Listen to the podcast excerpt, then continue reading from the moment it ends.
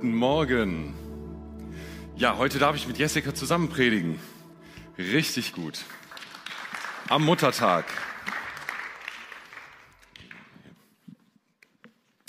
Ja, bevor wir mit der Predigt starten, der Sylvia hat das eben schon angekündigt, raue Woche. Wenn du Mitglied bist, hast du mitbekommen, dass wir eigentlich gestern eine Mitgliedsversammlung gehabt hätten, die dann ganz plötzlich wieder abgesagt wurde. Und du kannst dir vorstellen, wenn sowas passiert, da hinter den Kulissen, da geht's äh, rund, da äh, ist irgendwie Action, da passiert was. So ist, so war es auch, so ist es auch äh, in den letzten Tagen oder letzten Zeit. Äh, da war Action. Wir sind alle gerade so ein bisschen sprachlos. Ich sage das mal bewusst, dieses Wort sprachlos, weil ich will einfach das offen ansprechen. Da ist etwas, aber wir können dir heute noch nicht viel Informationen geben. Und das ist total doof, weil du wünschst dir natürlich zu wissen, äh, was ist jetzt los, äh, was? Und wenn du jetzt äh, kein Mitglied bist, du fühlst dich einfach wohl im CLW, hast das Ganze nicht mitbekommen, dann wunderst du dich jetzt, jetzt erst recht, weil du erst in diesem Moment davon hörst. Gerade für euch Mitglieder, es ist euer Recht, gute Informationen zu bekommen. Ihr sollt ja in den Mitgliederversammlungen über irgendwelche Dinge entscheiden und da sollt ihr gut mit Informationen versorgt sein. Und das ist auch der Grund, weshalb wir jetzt diese Mitgliederversammlung kurzfristig abgesagt haben um nichts zu überstürzen, um nochmal durchzuatmen und euch nochmal gut dann informieren zu können über alles.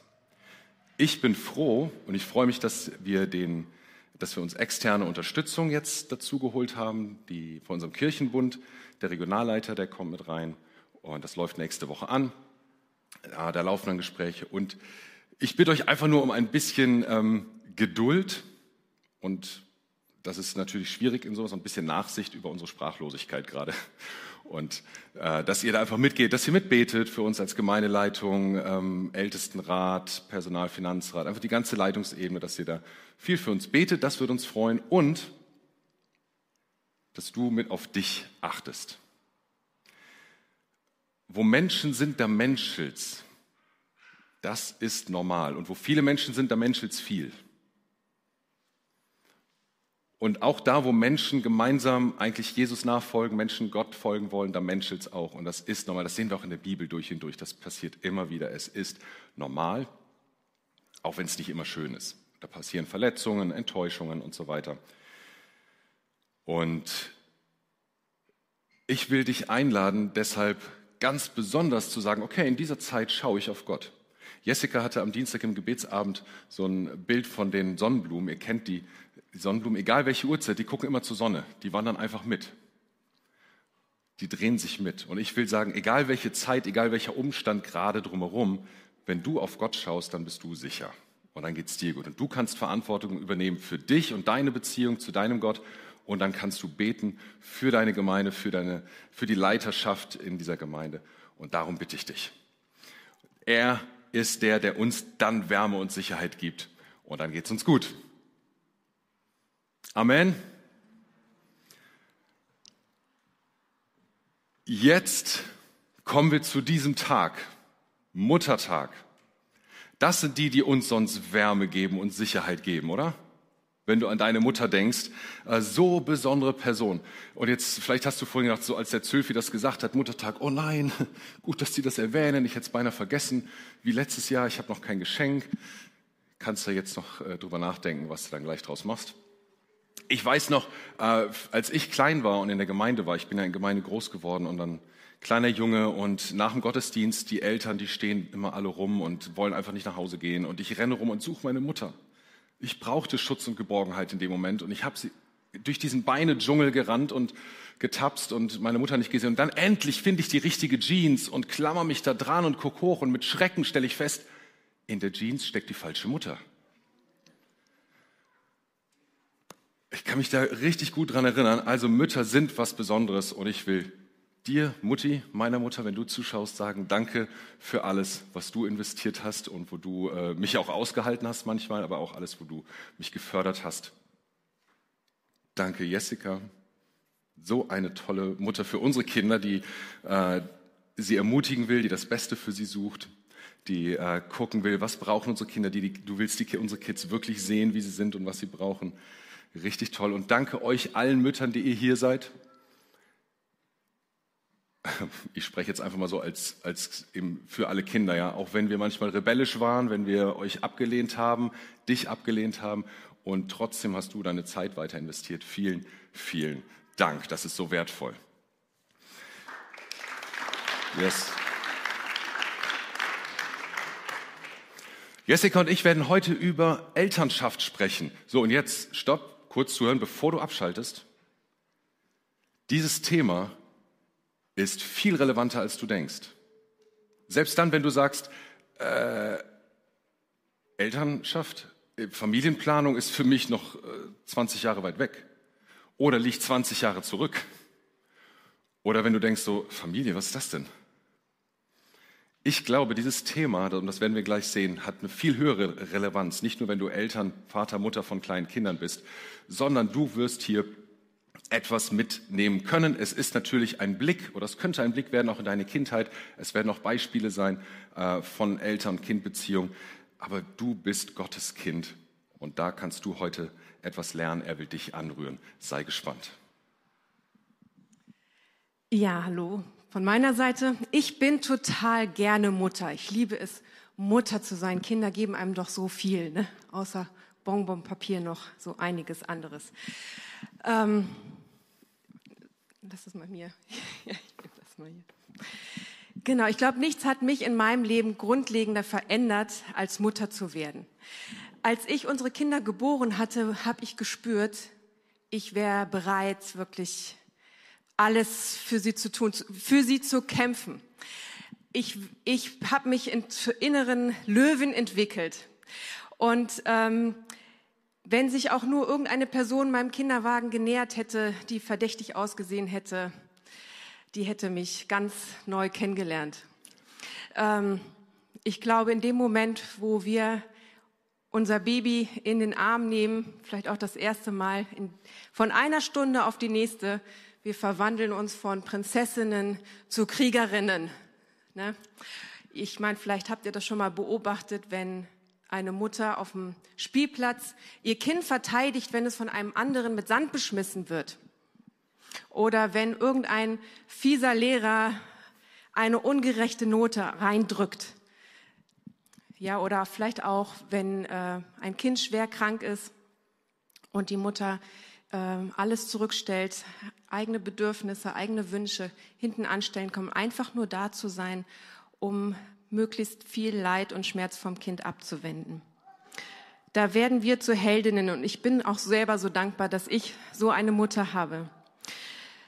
Aber ich erinnere mich auch, ähm, oder ich würde mal sagen, ich habe eine Bedrohung gegenüber meinen Kindern nicht kommen sehen. Die habe ich nicht wahrgenommen. Und das ist, was es bedeutet, wenn die Kinder mit den Abgründen meines eigenen Herzens konfrontiert werden.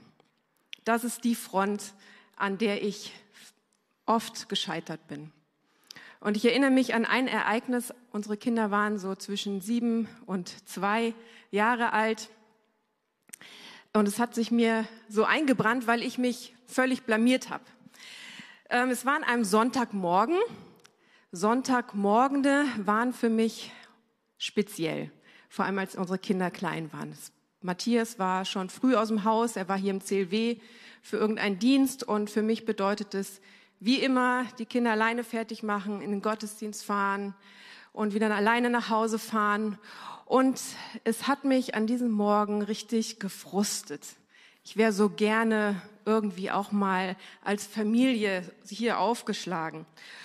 Und ich habe, es hat mich richtig genervt. Und meine Kinder haben an diesem Morgen getrödelt. Und das war eine sehr unvorteilhafte Situation. Diese Kombination war nicht so gut. Und schließlich, nach viel Geschimpfe, stand ich an unserer Haustür im Flur und wollte, dass die Kinder endlich die Treppe runterkommen, dass wir gehen und habe wirklich sehr laut geschrien, dass sie endlich die Treppe runterkommen, weil wir wollen jetzt endlich in den Gottesdienst fahren. Das ist doch so wichtig. Genau, und sie kamen und wir sind aus der Tür rausgetreten. Und in dem Moment wäre ich am liebsten im Erdboden versunken. direkt neben meiner Haustür. Am Sonntagmorgen stand eine fremde Frau mit einem Vermessungsgerät und hat die Straße vermessen. Und ich glaube, die stand da schon eine ganze Weile und hat vermutlich die ganze erbärmliche Schreierei meinerseits mitbekommen. Und ich habe mich so geschämt. Im Nachhinein frage ich mich manchmal, ob das vielleicht ein Engel gewesen war.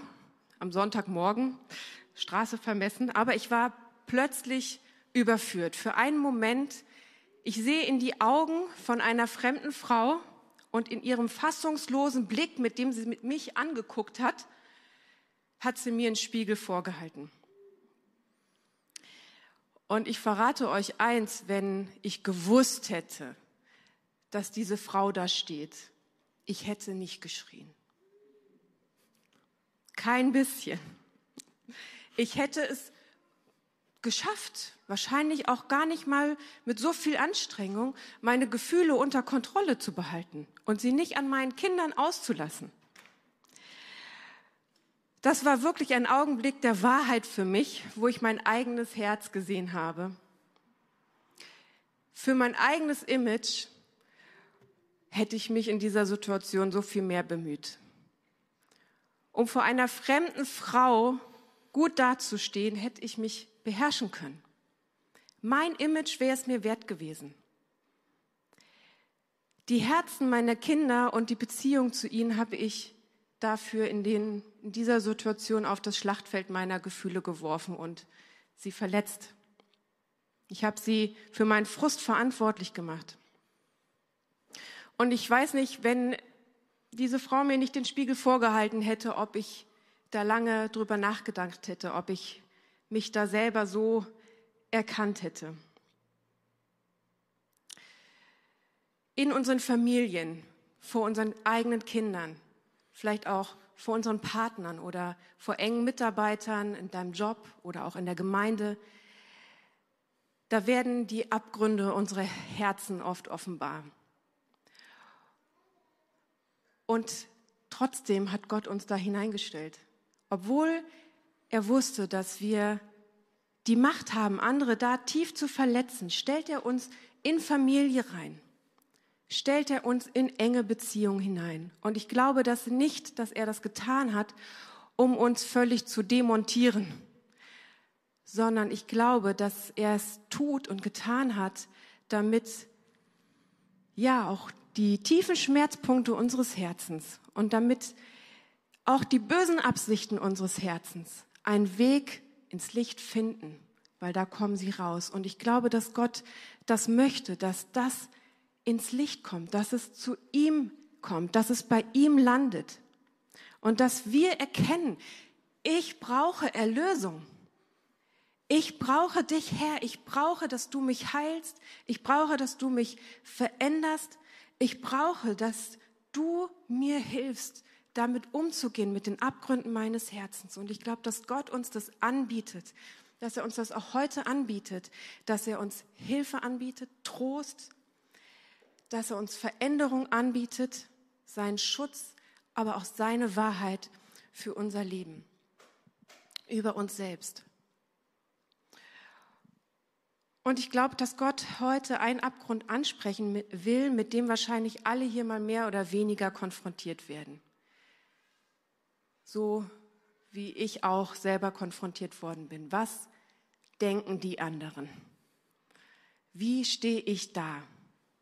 Hauptsache nach außen den Schein wahren. Ich glaube, dass das oft eine sehr beherrschende Grundregel ist in unseren Familien, aber auch in unserem Denken. Vielleicht kennst du das, erkennst du dich selbst wieder vor deinen Kindern, vielleicht erkennst du dich wieder auch in deiner Herkunftsfamilie ähm, oder du entdeckst dich, wie eben dieses, dieser Gedanke auch dein, dein, ähm, dein Verhalten bestimmt, dein Leben lenkt. Um vor anderen gut dazustehen, ja, werden Benimmregeln mit den Kindern eintrainiert, ihr Verhalten sanktioniert, oftmals manipuliert und kontrolliert,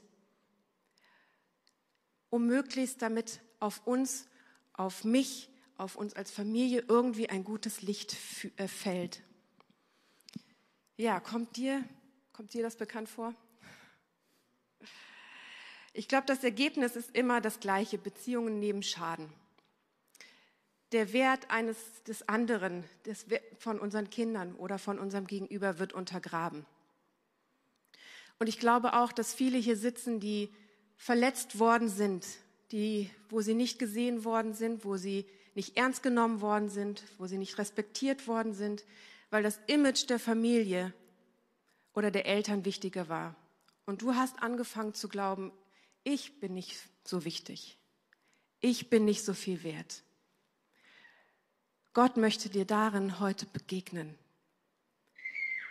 Ich hatte in der Vorbereitung ein Bild vor Augen von ähm, einer Geschichte, die wir in der Bibel lesen, in Markus 2, wo der Gelähmte zu Jesus gebracht wird. Er kann nicht laufen und er wird von seinen Freunden zu Jesus gebracht und Jesus sieht ihn und hat Erbarmen und er spricht zwei Dinge zu ihm. Ja, in Markus 2, Vers 5 spricht er, mein Sohn, deine Sünden sind dir vergeben. Und weiter spricht er, steh auf, nimm deine Matte und geh nach Hause, denn du bist geheilt. Und ich hatte den Eindruck, dass Gott das heute auch für uns tun möchte, da wo wir auch in unseren Beziehungen, vielleicht auch zu unseren Kindern oder zu unseren Partnern in engen Beziehungen, wo wir wie gelähmt sind, wo wir wie der Mann in unserer Beziehungsfähigkeit verkrüppelt sind. Und ich glaube, dass Gott diese beiden Dinge heute zu uns sprechen möchte, uns anbietet. Seine Vergebung, da wo wir versagt haben, da wo wir ähm, unsere Kinder oder andere nicht geschützt haben, wo wir ihren Wert untergraben haben. Aber auch da, wo wir verletzt worden sind, möchte er uns wirklich Heilung hinein ähm. Weil ich glaube, dass es so wichtig ist, dass wir seine Heilung empfangen. Verletzungen sind immer Nährboden für Lügen und für weitere Schuld und Sünde. Und deswegen glaube ich, möchte Gott wirklich uns heute berühren, möchte er hineinkommen, da wo wir Wunden haben.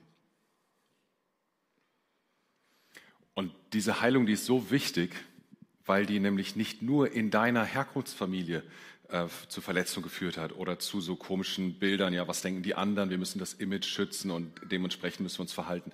Nein, das ist nicht nur deine Herkunftsfamilie, sondern das durchzieht dann heute, wenn das dein Familienmotto war oder etwas, was du in deiner Familie erlebt hast, dann durchzieht das heute jeden Bereich deine Freundschaften, deine Arbeit, überall. Und jetzt stell dir nur mal vor, du, du gehst auf die Arbeit und es ist so wichtig, was denken die anderen? Dann willst du nicht nur einfach halt gute Arbeit machen, sondern es darf auf gar keinen Fall irgendein Missgeschick passieren. Der Chef darf nichts merken und wo gearbeitet wird, da, wo, ne, wo gehobelt wird, da fallen Späne. Auf der Arbeit passieren Missgeschicke. Und dann, ja, was mache ich jetzt? Muss ich das vertuschen oder ich muss irgendwas anderes noch großartiger machen oder so? Merkst du auf einmal dieses Familienmotto, was uns so geprägt hat? Das kommt auf einmal in einem ganz anderen Lebensbereich wieder raus. Und gerade deshalb ist dieses Thema so relevant für jeden von uns, weil es echt überall in unserem Leben wieder auftaucht. Aber ich bin überzeugt, dass wir eben heil werden können, weil ich überzeugt bin, dass die Liebe Gottes Kraft hat. Und ich bete, dass wirklich der Heilige Geist heute uns die Liebe des Vaters ganz neu offenbart. Und dass wir unser Herzen aufmachen und dass wir das aufnehmen in unsere Herzen. Ja, wie sieht die Liebe Gottes aus? Welchen Wert haben wir denn in seinen Augen? In Lukas 15 lesen wir ein Gleichnis, eine Geschichte, die Jesus erzählt von einem Vater, der zwei Söhne hatte. Der Jüngere, er rebelliert offen gegen den Vater. Er sagt, gib mir mein Erbe, ich will einfach damit jetzt machen, was ich will. Er geht in die Fremde damit. Er verprasst es, bis er am Hungern ist, bis er am Ende ist. Er kommt wieder nach Hause und ähm, bittet seinen Vater um Arbeit. Und der Vater nimmt ihn wieder an als seinen Sohn. Nicht als Arbeiter, sondern er nimmt ihn auf. Er feiert, dass dieser sein Sohn, der nur sich und seine eigenen Pläne im Kopf hatte, jetzt vor ihm steht und er baut ihm die Brücke zurück in die Gemeinschaft mit ihm Und er ist so aufgeregt, er freut sich so sehr, er nimmt ihn an sein Herz und ähm, ja, feiert, dass sein Sohn wieder da ist.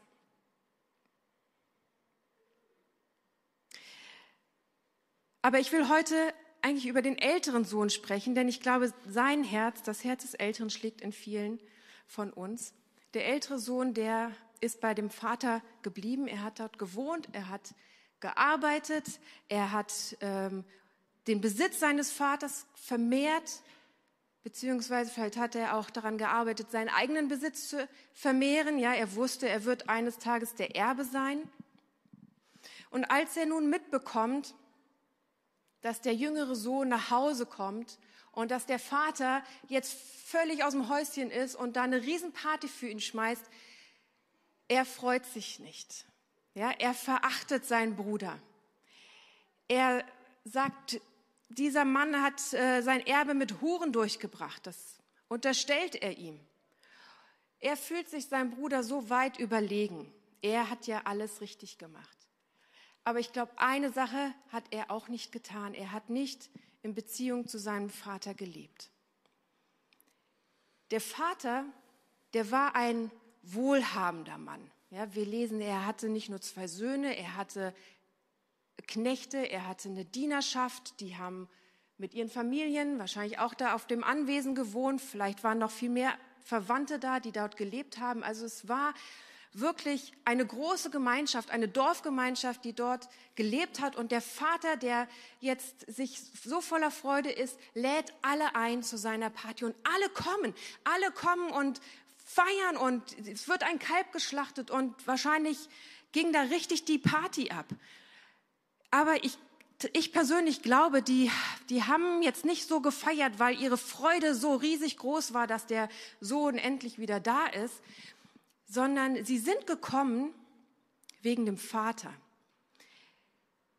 Sie hatten vor Augen, dass dieser Sohn, also wie unmöglich der sich benommen hat, was für ein Leid und was für eine Schande er auch für seinen Vater gebracht hat. Das war den Leuten bewusst und trotzdem kommen sie zum Fest, einfach weil sie den Vater ehren, weil sie seine Entscheidung respektieren, weil er einfach ein großes Ansehen hatte. Deswegen kommen sie. Der ältere Sohn, er kommt nicht. Als er kommt und davon hört, er sagt, da bin ich raus. Da nehme ich nicht teil. Da bin ich, da bin ich dagegen.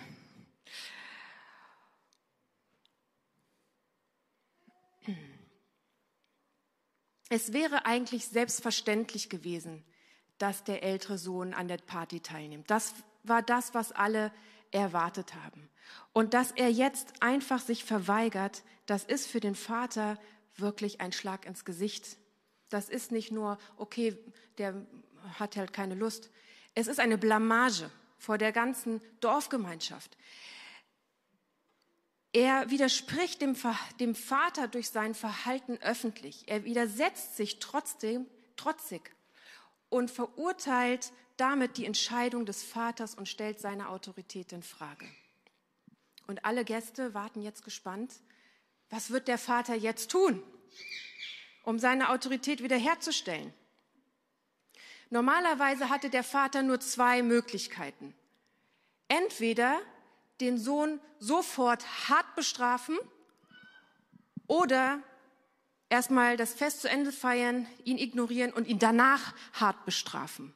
Das wäre eigentlich die einzig denkbare Möglichkeit gewesen ähm, seiner Reaktion. Und wäre das nicht auch unsere Reaktion gewesen? Was tun wir? Wie reagieren wir, wenn unsere Kinder sich uns respektlos gegenüber verhalten oder vielleicht sogar vor anderen bloßstellen? was für einen Wunsch löst das in uns aus? Und ich glaube, die natürliche menschliche Reaktion ist das Ärger, Zorn und dann mit der Versuch, mit all meiner Macht diesem undankbaren Kind entgegenzutreten und ihm mit all dem, was ich habe, ja, so deutlich zu zeigen, was es zu tun hat, dass es das am Ende auch tut, was ich will. Oder es kann gehen. Und parallel würden wir uns in Grund und Boden schämen, würden denken, wie bringe ich das hier vor den Leuten wieder in Ordnung? Wir würden uns winden vor den Blicken der Zuschauer oder im Selbstmitleid versinken und denken darüber nach, was können wir wieder tun, damit wir wieder gut dastehen. Ja, aber wie beschreibt Jesus den Vater in diesem Gleichnis? Was tut der Vater? Und wir lesen das in Lukas 15 ab Vers 31. Der Vater steht auf und geht zu seinem Sohn und er spricht ihn an. Sieh, mein lieber Sohn, du und ich, wir stehen uns sehr nahe und alles, was ich habe, gehört dir. Wir mussten diesen Freudentag feiern, denn dein Bruder war tot und ist ins Leben zurückgekehrt. Er war verloren, aber jetzt ist er wiedergefunden. Der Vater, er tut das Undenkbare. Wieder. Genau wie bei dem jüngeren Sohn. Er macht sich keine Gedanken darüber, wie er sich vor dem Dorf darstellt. Er geht zu seinem Sohn hin, er, der ihn offen ablehnt und reicht ihm die Hand. Er wirbt um ihn. Er wirbt darum, dass er aufhört aufzurechnen und sich auf Beziehung einlässt. Komm, mein Sohn, komm, komm mit zur Party. Und ich glaube, so ist Gott. Das ist sein Herz für mich, das ist sein Herz für dich. Er ist bereit, sein eigenes Ansehen, sein Image aufs Spiel zu setzen, wenn es darum geht, dein Herz zu gewinnen. So wichtig bist du ihm. Solchen Wert hast du für ihn. Egal, was deine Eltern, was du von deinen Eltern mitbekommen hast oder wie sehr du dich vielleicht auch in deiner eigenen Rebellion verrannt hast, Gott will dich so sehr. Wir lesen nicht, wie der ältere Sohn reagiert. Vielleicht lässt er sich überzeugen, aber vielleicht nutzt er auch die Gelegenheit, ja, seinem, seinem Vater endgültig auch zu demütigen. Aber dieses Risiko geht der Vater ein. Der Vater, er sieht nur die Chance, die er hat, dass er jetzt diese Brücke baut zu seinem Sohn. Die Chance, die er hat, den Sohn zu gewinnen für das, was ihm das Wichtigste ist, für eine echte und tiefe Herzensbeziehung mit ihm. Egal, was die Leute denken, egal, ob sie ihn für einen Spinner halten, ob sie ihn für ein, ob sie sein Verhalten verstehen oder nicht. Er sieht den Sohn. Gott sieht dich. Und ich glaube, der Sohn wusste genau, was der Vater hier aufs Spiel setzt. Aber wir wissen nicht, ob es sein Herz berührt hat, ob es sein Herz verändert hat. Was hat der Vater nicht gemacht?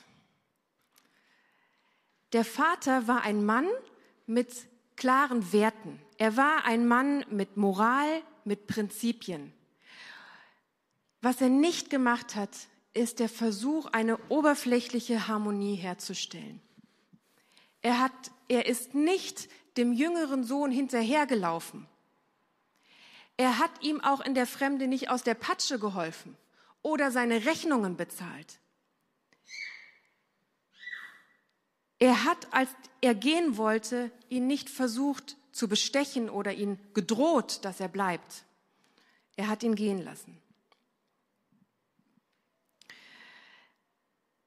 Aber er hat auch, als er wieder zurückkam, ihn mit offenen Armen empfangen, ohne einen einzigen Vorwurf, ohne ein, ich habe es dir doch gleich gesagt. Und ich glaube, wir dürfen davon lernen. Wir brauchen auch nicht die Suppen auslöffeln, die unsere Kinder sich manchmal selbst einbrocken. Wir dürfen ihnen zumuten, dass sie aus ihrem eigenen Verhalten lernen, auch aus ihren Fehlern lernen. Nicht durch unsere Bestrafung, aber an den Konsequenzen, die ihr Verhalten nach sich zieht. Was hat der Vater nicht gemacht gegenüber seinem älteren Sohn, der sich ihm respektlos verwehrt hat? Der Vater hat keine faulen Kompromisse geschlossen. Er ist nicht auf den kleinsten gemeinsamen Nenner gegangen. Er hat nicht das Fest abgeblasen, um dem älteren Sohn nicht zu kränken. Er hat das getan, wovon er zutiefst überzeugt war und was er, wo, wo er hin wollte, zu einer echten und tiefen Gemeinschaft auf Augenhöhe mit beiden seiner Söhne. Und diesem Ziel ist der Vater kompromisslos gefolgt, mit allen Konsequenzen, die das für ihn bedeutete und für alle, mit allen Konsequenzen, die das für seine Söhne auch bedeutet hat. Was der hier gemacht hat, das wollen wir euch veranschaulichen mit einem Bild. Man kann sagen, der Mann, der Vater war ein Brückenbauer. Entschuldigung. So, jetzt, Schatz, brauche ich deine Hilfe hier. Und zwar, der Vater hat Brücken gebaut, er hat sich Teile genommen, die für Brücken wichtig sind. In dem Bild hier ist er auf seine Kinder zugegangen. Er hat sie eingeladen. Er hat gesagt, komm mit an den Tisch. Und zack, war ein kleines Element der Brücke gebaut. Und so hat er weitergemacht, hat gesagt, komm doch nach Hause. Und er hat für jeden der Söhne eine Brücke gebaut, für jeden ein bisschen eine andere, aber jeder Sohn war eingeladen. Der eine Sohn, der hat sogar mitgebaut. Ein Sohn hat äh, gesagt, hey, die Brücke, die gefällt mir, die nehme ich mit, da laufe ich drüber und so macht es ja auch am meisten Spaß, wenn der andere mitbaut, wenn man auf ihn zugeht, oder?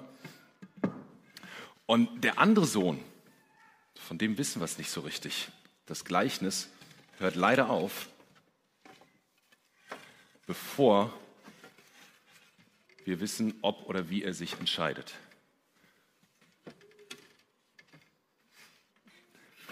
Ja, ihr seht, aha, so, das ist unser Kunstwerk.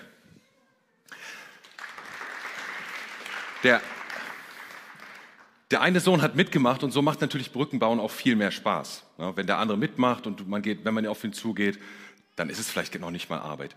Bei dem anderen Sohn hat der Vater einfach gebaut. Er ist auf ihn zugegangen und er hat riskiert, dass der Sohn eben nicht mitbaut, dass der Sohn nicht mitmacht. Er wusste nicht, was passieren wird. Und dann ist ja manchmal die Frage, ja, wenn man das nicht weiß, soll man denn überhaupt bauen? Ist das dann überhaupt gut zu bauen? Ja, so eine Brücke zu konstruieren, so viel Arbeit und Material und Gedanken und Schweiß da reinzustecken, wenn der andere gar nicht mitmacht. Ich glaube, das ist ein wunderbares Bild für Gottes Charakter, der nämlich der beste Brückenbauer zu uns ist, der ohne zu wissen, was wir machen werden, sich entschieden hat, ich komme zu euch Menschen, ich bin bei euch. Und das ist eine Einladung, die wir Eltern, die wir Väter und Mütter wahrnehmen können, annehmen können, zu unseren Kindern zu sagen, wir wollen Brückenbauer sein, egal, ob der andere sich entscheiden wird oder nicht. Und auch sonst in unserem Alltag, wenn wir keine Eltern sind, können wir sagen, wir wollen Brückenbauer sein. Egal, ob das jetzt an, einem, an meinem Image kratzt, egal, was der andere denkt, aber ich will die Brücke zum anderen hinbauen. Und die Frage an dich heute Morgen ist, willst du? Willst du ein Brückenbauer sein? Und Achtung, bevor du dir das innerlich antwortest, das ist eine echt herausfordernde Sache, denn wo Brücken gebaut werden müssen, da ist noch keine Brücke oder eine kaputte Brücke oder eine eine marode Brücke, eine schlecht gewartete Brücke. Also irgendetwas ist da faul in dem Bereich. Ja, irgendetwas stimmt noch nicht. Das heißt, es muss tatsächlich Arbeit reingesteckt werden. Und die ist nur dann richtig, richtig schön, wenn der andere mitmacht. Und das ist halt nicht immer der Fall. Das kann richtig hart sein. Ich habe mit Eltern gesprochen, die, die sagen, boah, Matthias, jetzt sind meine Kinder 40, 50 Jahre alt und ich versuche irgendwie den Kontakt zu ihnen aufzunehmen und sie blocken mich völlig ab hätte ich mal vor 50 Jahren mehr in meine Kinder investiert und wäre für sie da gewesen, hätte Beziehung gebaut. Ich so, boah, wie traurig ist das? Wie schade. Umso wichtiger, diese Verantwortung, die wir als Eltern haben, da auch wirklich äh, wahrzunehmen. Und selbst wenn, ja, selbst wenn du in deine Teenager investierst und, und Zeit investierst und nur Ablehnung erntest, oder wenn du sagst, boah, ich, ich gebe so viel, ich investiere so viel Geld und, und meine Kinder sagen immer noch, ist nicht genug, oder wenn du sagst, ich sehe so großzügig über die Fehler meiner Kinder hinweg äh, und deine Kinder reiben dir deine Fehler sehr ordentlich unter die Nase. Und du sagst, oh, ich könnte mich jetzt trotzig zurückziehen und sagen, nee, ich habe alles probiert. Ich mache nichts mehr. Vorbei. Könntest du machen. könntest dir und anderen erklären, dass das alles keinen Sinn mehr macht. Aber hast du wirklich alles probiert? Hast du das wirklich? Ich will dich echt herausfordern, gerade die Väter und Mütter hier, unserer besonderen Verantwortung als Eltern nachzukommen und die Beziehung zu unseren Kindern zu schützen. Nicht darauf zu achten, wie viel Image geht jetzt hier von mir verloren? Wie, was, was werden die anderen denken? Kratzt das vielleicht an meinem inneren Image, sondern die Beziehung über das Image zu stellen. Und natürlich, wie immer, nicht nur für die Eltern wichtig, sondern auch in jedem anderen Kontext. Nimm es wieder mit rein.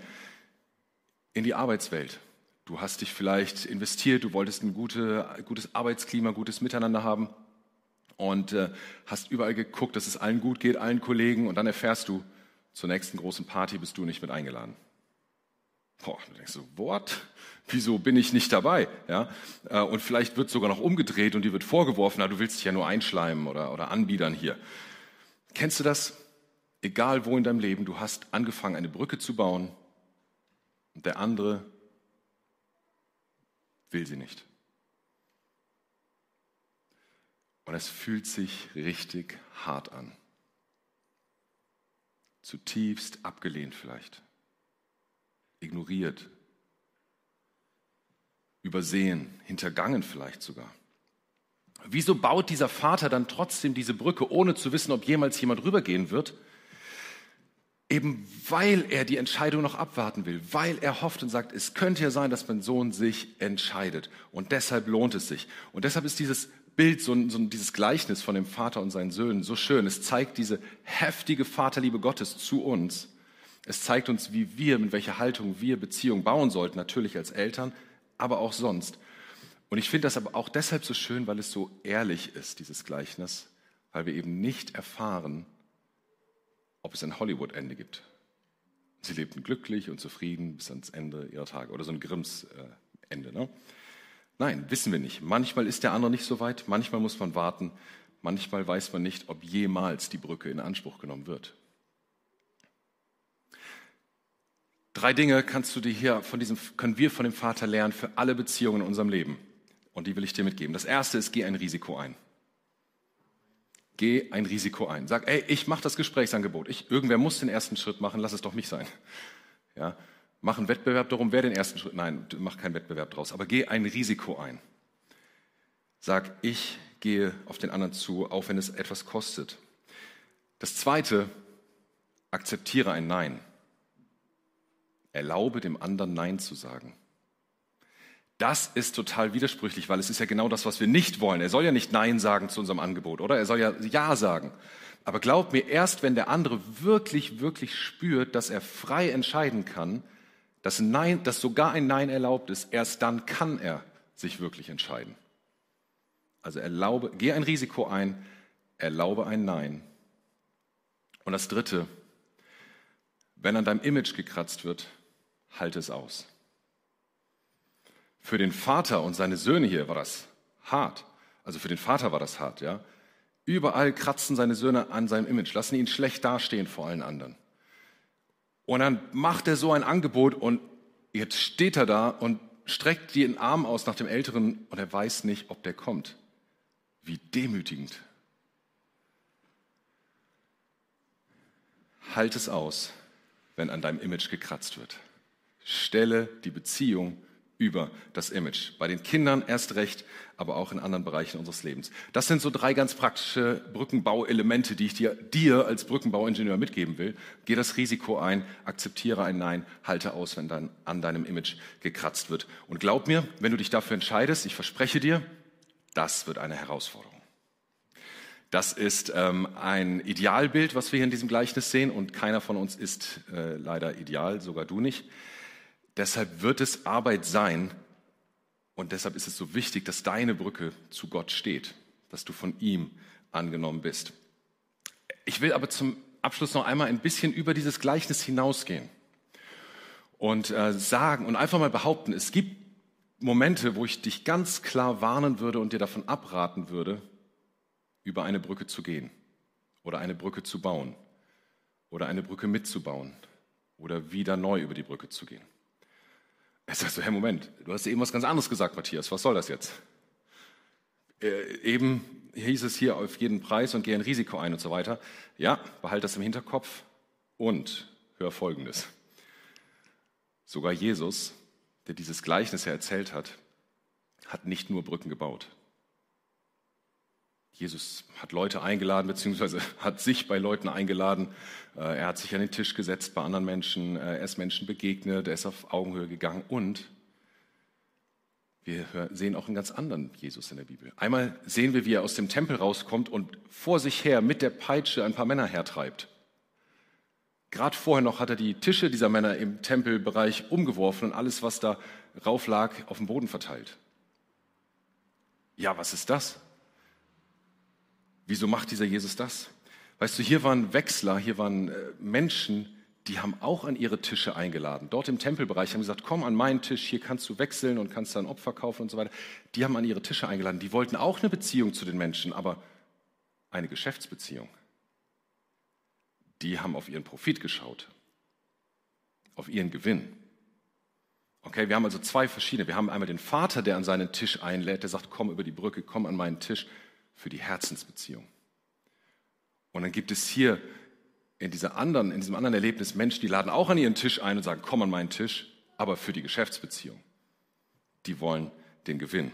Und du merkst, wie wichtig das ist zu schauen, welche Art von Beziehung ist das hier eigentlich? Worum geht es hier eigentlich gerade? Um welche Beziehung handelt es sich? Nutzt da, wirst, wirst du ausgenutzt? Nutzt, wird jemand anders ausgenutzt? Geht es um ungesunde Abhängigkeiten? Was steht hier eigentlich im Mittelpunkt? Aber wir dürfen auch ganz ehrlich auf uns selber schauen. Welche Motive haben wir beim Brückenbau? Sind wir eher die Geldwechsler oder dieser Väter? Was sind unsere Motive, ganz offen und ehrlich? Und ähm, das, das kriegen wir oft nur raus mit einem richtig guten Freund oder Seelsorger oder Coach, jemand, der keine Angst hat, uns wirklich Wahrheit vor Augen zu halten. Wir können diese Vaterbeziehung Vater-Sohn-Beziehung aus dem Gleichnis deshalb, glaube ich, nicht eins zu eins übertragen auf jede Beziehung in unserem Leben. Aber was wichtig ist, die Herzenshaltung, die können wir grundsätzlich haben. Die Herzenshaltung, die dieser Vater hatte. Die Ausgestaltung sieht dann anders aus, ob im Berufsleben, in der Freizeit, im, im Freundschaftsleben, in der Ehe oder zu den Kindern, sieht dann auch bei den Kindern anders aus, ob die drei Jahre, 13 Jahre oder 30 Jahre alt sind. Aber diese Grundhaltung, ich will Risiko eingehen, ich will ein Nein akzeptieren, ich will Beziehung über Image stellen.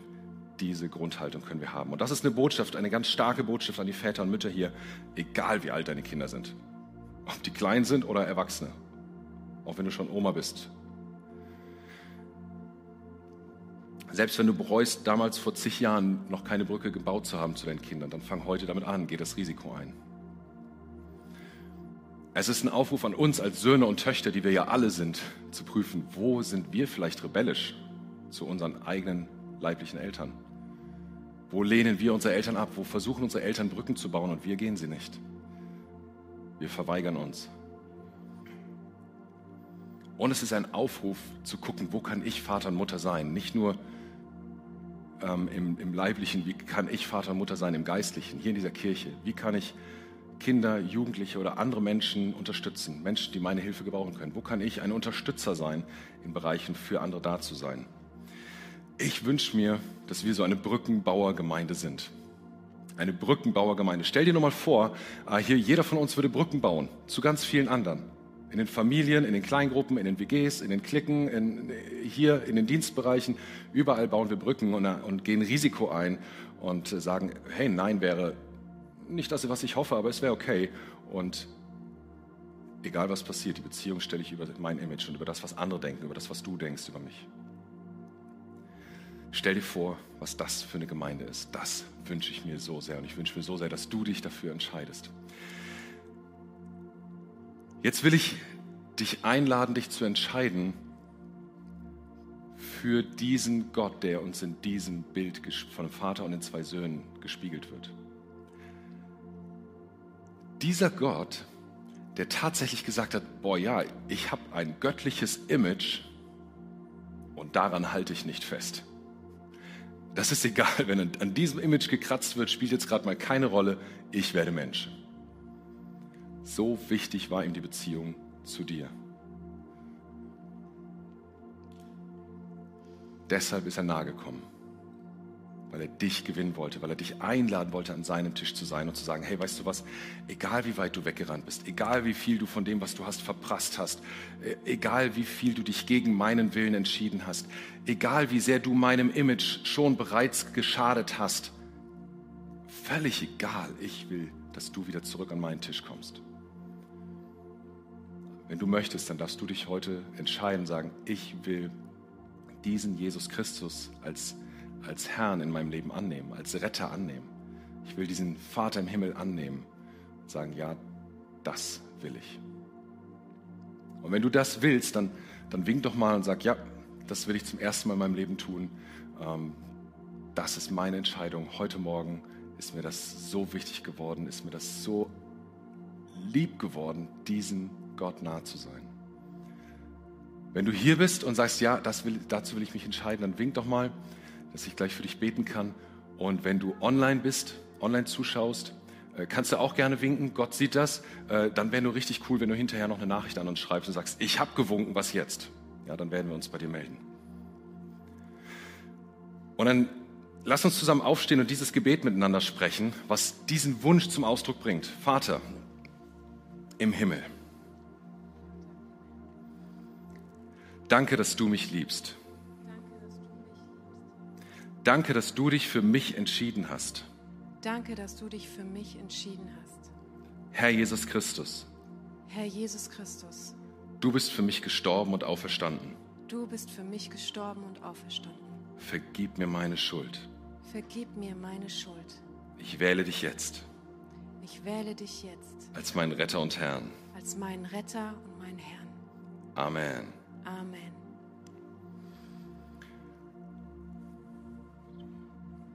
Das ist die beste Entscheidung deines Lebens, wenn du sie getroffen hast.